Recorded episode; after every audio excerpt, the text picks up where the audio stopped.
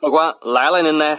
说是嬉笑怒骂，京字京韵，老北京字里行间，品茶听书，逗你笑。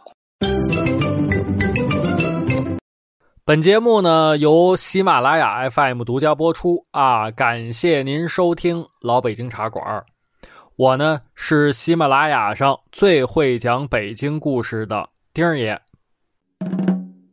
咱们呀接着上回书的给您讲。上回书咱们说到隋炀帝连丢四十城，东突厥大破雁门关。话说这东突厥连续拿下了三十九座城，啊，就剩下两座城了。大家伙就商量啊，这怎么办呢？这这这这这，哎呀，宇文述说了，那我带着一千人保护隋炀帝突围。可是这个风险太大了，这不就是以卵击石吗？隋炀帝。身边有个小太监说了：“突厥风俗，夫人参政，使必可汗夫人义成公主，乃隋朝宗室之女，可向她求救。”隋炀帝寻思啊，这个办法可能还真行。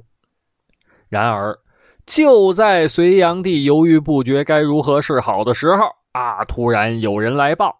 报报报报！启禀我主，郭城失守。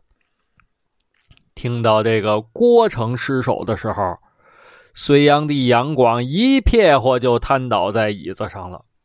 为什么呢？雁门四十一座城，现在啊，就剩下孤零零雁门关这一座孤城了。那隋炀帝究竟脱困没脱困呢？您别着急啊，咱们呢老规矩，我呢给您沏上一杯茶，您听我慢慢的白话。隋炀帝一听，那得了，就剩一座城了，那没有旁的选择，就剩下派人出城闯营这一条路了。啊，那出去吧，给义成公主送信去。于是乎。招募死士一百人，啊，招募的标准就是你的忠心于大隋朝啊，同时呢，能骑善射，胆识过人，体格过硬。隋炀帝亲自写下书信，然后呢，啊，这拿酒啊，这亲自斟酒给每个人践行，啊，并且呢，让这些个人写下自己家里头的地址。啊，写下遗书不会写的，反正就拿口头说吧。有人给写。您问了，说丁儿爷，这写遗书干什么呀？啊，为什么叫死士呢？啊，就是冒着必死信心的军士。啊，您想想，几十万人围城，您一百人想冲出去，那就是。那就是得必死啊，对不对？啊，但是呢，重赏之下必有勇夫啊！隋炀帝也答应了，无论成功与否，每人会按照你们留下的地址，为你们的家人送去黄金二十两。在当时啊，这黄金二十两，那那就是天文数字啊！一两黄金相当于十两银子，一两银子。就相当于现在大概两千块钱吧，啊，一两黄金就相当于两万块钱，十两黄金就是二十万，二十两黄金就是四十万块钱。士兵当兵为什么呀？当时好些个士兵当兵，那是因为吃不饱饭。反正打仗也是死，吃不饱饭也是死啊！那那现在当死士敢死队，甭管死活，能给家里挣四十万块钱，豁出去了，对不对？啊，咱们呢跟现在的情况这是做个对照啊，咱们再跟当时隋朝的时候官员的情况做个对照。这个隋朝官员的俸禄是多少呢？要说啊，隋朝呢可以说是历代官员里头俸禄比较高的朝代啊，至少比这个明朝高啊。隋朝的俸禄比明朝高。呃，隋朝当时的官员大概就是一千两百，哎呦，还真不是一千两百，一万两千五百多人啊。其中呢，中央官员两千五百八十一人，地方官员九千九百九十五人啊。那么从隋代俸禄的制度上看，地方上啊，这九千九百九十五名官员都属于国家官员。啊，由朝廷任命，国家财政拨发俸禄，就是说是公务员啊。地方上除了这一批国家任命的官员之外，还有一批不是国家任命的啊，叫虚吏。那么这些人呢，国家没有明文规定给多少俸禄啊，这个俸禄呢是地方政府自己给的。咱们按照当时隋朝国家公务员的薪资水平啊，对应现在折合成人民币大概多少钱呢？这个一品官一年的俸禄折合现在的人民币是八十一点六万，二品官呢大概就是四十二万。三品官就是二十八万一年啊，年薪二十八万哈。四品官是十八点七万，五品官是十六点三万，六品官也是十六点三万，七品官是十一点七万，八品官也是十一点七万，九品官是七万块钱。您想想啊，这是当时国家直接给开的工资，年薪啊，就是说这那这个死是。一次的赏赐就相当于隋朝九品官员干六年的俸禄啊！啊，咱刚才说了，说这个隋朝啊是俸禄比较高的朝代啊，那这个比明朝高，对不对？那明朝的俸禄是多少呢？明朝洪武年间，一品官年薪十三万，啊，二品官年薪八点四万，三品官年薪五点二万。四品官年薪三点六万，五品官啊年薪是二点四万，六品官一点二万，七品官一点零八万，八品官零点九六万 啊！到这儿一年做官的收入都不到一万块钱了。九品官一年就是八千四百块钱 所以这个明朝的官员确实挺辛苦啊。讲到明朝官员苦呢，这里头啊还有个小故事啊。这个事儿发生在什么时候呢？发生在明朝洪武三年，也就是公元一三七零年。明朝洪武三年，朱元璋啊设立弘文馆啊，主要就是笼络天下文人，让文人呢给自己个儿出谋划策，歌歌功颂德啊。这个弘文馆里头最有名气的是什么人呢？最有名气的叫弘文馆学士，啊，像什么刘伯温呐，啊，罗富人呐，都是弘文馆学士。咱这个故事呢，就是讲关于罗富人的故事。您想想啊，和刘伯温齐名，被钦定为弘文馆学士，就算这水平不如刘伯温啊，那也应该差不得离，对不对？但是啊，这个罗富人呢，为人正直，不贪污，不受贿啊，就靠俸禄活着。洪文馆成立多时，天下太平已久啊。朱元璋突然有一天想到一个人，谁呢？就是当时和朱元璋一起逐鹿天下的一个对手啊，叫陈友谅。朱元璋想说：“我得了解了解这个当年陈友谅到底是怎么想的，怎么回事那当时谁最了解陈友谅呢？啊，又了解陈友谅，又能讲，又愿意讲，谁呢？突然，啪！朱元璋一拍大腿：“啊，有了！谁呀？老是罗啊！老是罗是谁呀？就是弘文馆大学士罗夫人。”因为罗夫人呢为人正直，敢于直言，所以周围的弘文馆学士都称呼他老实罗。朱元璋呢觉得老实罗这名字啊挺有意思啊，也不忌讳什么君臣礼仪啊，私下里也喜欢叫罗夫人老实罗。朱元璋心想：那这老实罗现在在哪儿呢？啊，听说就家里住在北京城。反正今儿也没什么事儿啊，就就去吧，微服私访啊，带着几个随从出了皇宫，去罗夫人他们家找他啊，想聊一聊当年陈友谅的事儿。这个头前有御前侍卫带路啊，可是走来走去，走去走来，确实啊，这一片儿根据记载应该是罗夫人他们家，可是没看见什么深宅大院呐，就两间小破房啊。这大老远就看一老头正在房上铺稻草呢。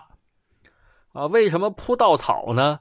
这个南京金陵啊，经常下雨，气候潮湿。那两间破房子呢，上面那个瓦呀都不全啊！一下雨，外面哗哗哗，外面下大雨，这屋里哗哗哗哗就得下小雨儿啊！这个趁着今儿没下雨，这老头啊正在房上铺稻草呢。朱元璋呢就命令这个侍卫：“你去问问那个老头这罗府是不是在附近呢？”侍卫得令。刚要上前，又被朱元璋给叫住了。啊，得了得了，回来回来回来，别问了别问了，就在这儿啊！这侍卫也纳闷啊，万岁爷，万万岁爷圣明，您您您您这是怎么知道的？朱元璋伸手一指，在房上铺稻草那老头你看看你看看那个那个啊，那不是老实罗吗？侍卫一看，可不是吗？啊！在房上哆哆嗦嗦铺稻草的，正是这位弘文馆大学士罗富人。主仆几人来到破房子边上，朱元璋呢，扯开嗓子喊：“老实罗，下来！你看看谁来啦？”这罗富人正在房子上哆哆嗦嗦铺稻草呢。哎，这这一边铺一边嘴里还叨咕：“哎呀！”得亏呀，这两天不下雨啊，赶紧把这个漏雨的地方啊都盖一盖。啊，谁来了？都是谁？哎呀，我的妈呀！郝玄没从房子上腿一软掉下来，看见谁呀？当朝皇帝呀！哎呦，连滚带爬，吸吼带喘，从房顶子上下来，双膝跪倒给朱元璋行礼啊！这个，然后把朱元璋。让到屋里头去。朱元璋一进屋一看，哎呀，这就是我弘文馆大学士的家呀！家徒四壁，没有像样的家具啊！罗夫人呢，赶紧给朱元璋搬过来家里头最好的一把椅子。朱元璋往上头一坐，嘿，吱扭吱扭吱扭直晃荡啊！这个呢，就是当时明朝官员非常悲惨的一个情况的真实写照。行，咱们讲了这一段啊，往回收一收啊，还说这个隋炀帝被困雁门关城。隋炀帝被困雁门关，招募一百名死士啊，每个人无论成功与否，给黄金二十两啊，就是说给四十万块钱作为赏赐。这个都赶上明朝九品官干五十年的俸禄了啊，真是不小的数目字儿。重赏之下必有勇夫啊！一百名死士招募完毕，所有的死士全身上下重盔重甲，马也是身披重铠，趁着月黑风高，嘎啦啦啦，嘎啦啦啦，嘎啦啦啦，吊桥放下，咯吱吱吱吱吱吱，咣啷，城门大开。啊！没有喊杀声，没有战鼓，没有惊奇，一百名死士骑上快马，飞也似的跑啊！驾！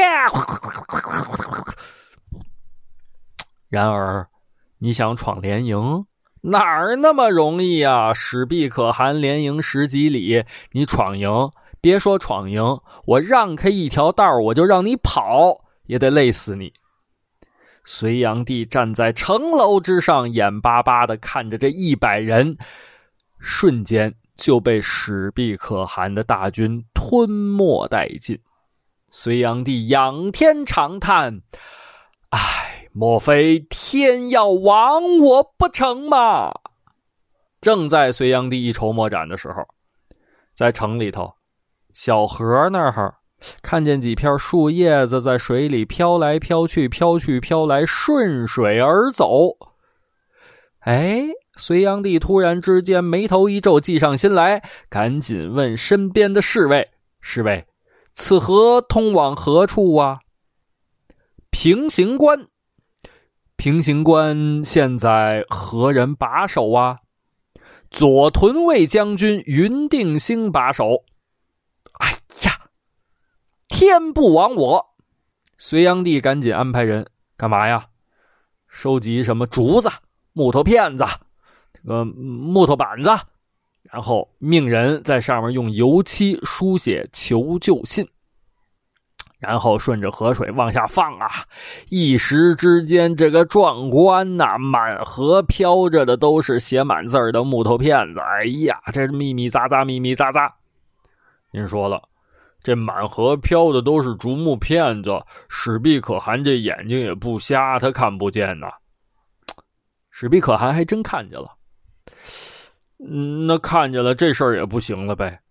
还还真不是啊？为什么呢？这河里头漂的木头片子太多了啊，这捞不过来，总有那个漏网的沿着河道就顺流而下。结果呢，下游的隋朝军队还就真有人捡着了，赶紧啊送给主将平型关主将云定兴。云定兴一看，拿不定主意啊，为什么呢？虽然是平型关主将，但是兵力不足，而且呢，自己个儿这个打仗的水平也不行，不咋着啊。这个手底下没有能带兵打仗的人。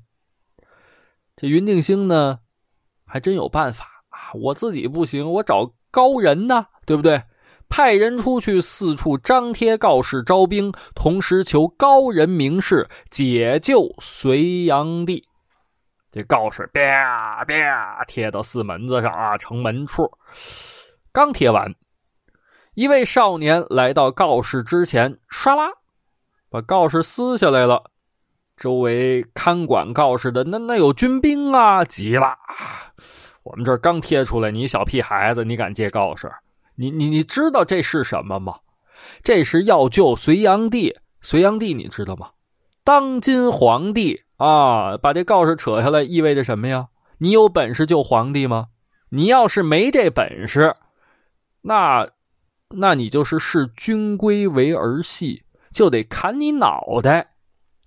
啊，于是乎，看管告示的士兵呢，问这小孩娃娃，你可知道这撕下告示是要做甚？在下知晓，我有破敌救主之良谋。带我去见你家主将。哎，这娃娃口气不小啊！走吧。看管告示的士兵一听，那走吧，带着这个十六七岁的小娃娃去见云定兴。啊，您问了，那丁儿爷这小孩谁呀？一个小孩到底得有多大本事，能救得了被几十万大军围困的隋炀帝？啊，这个由于时间的关系啊，咱们今儿个就讲不了了。下一集啊，咱们接着这个给您往下讲，您可一准来啊。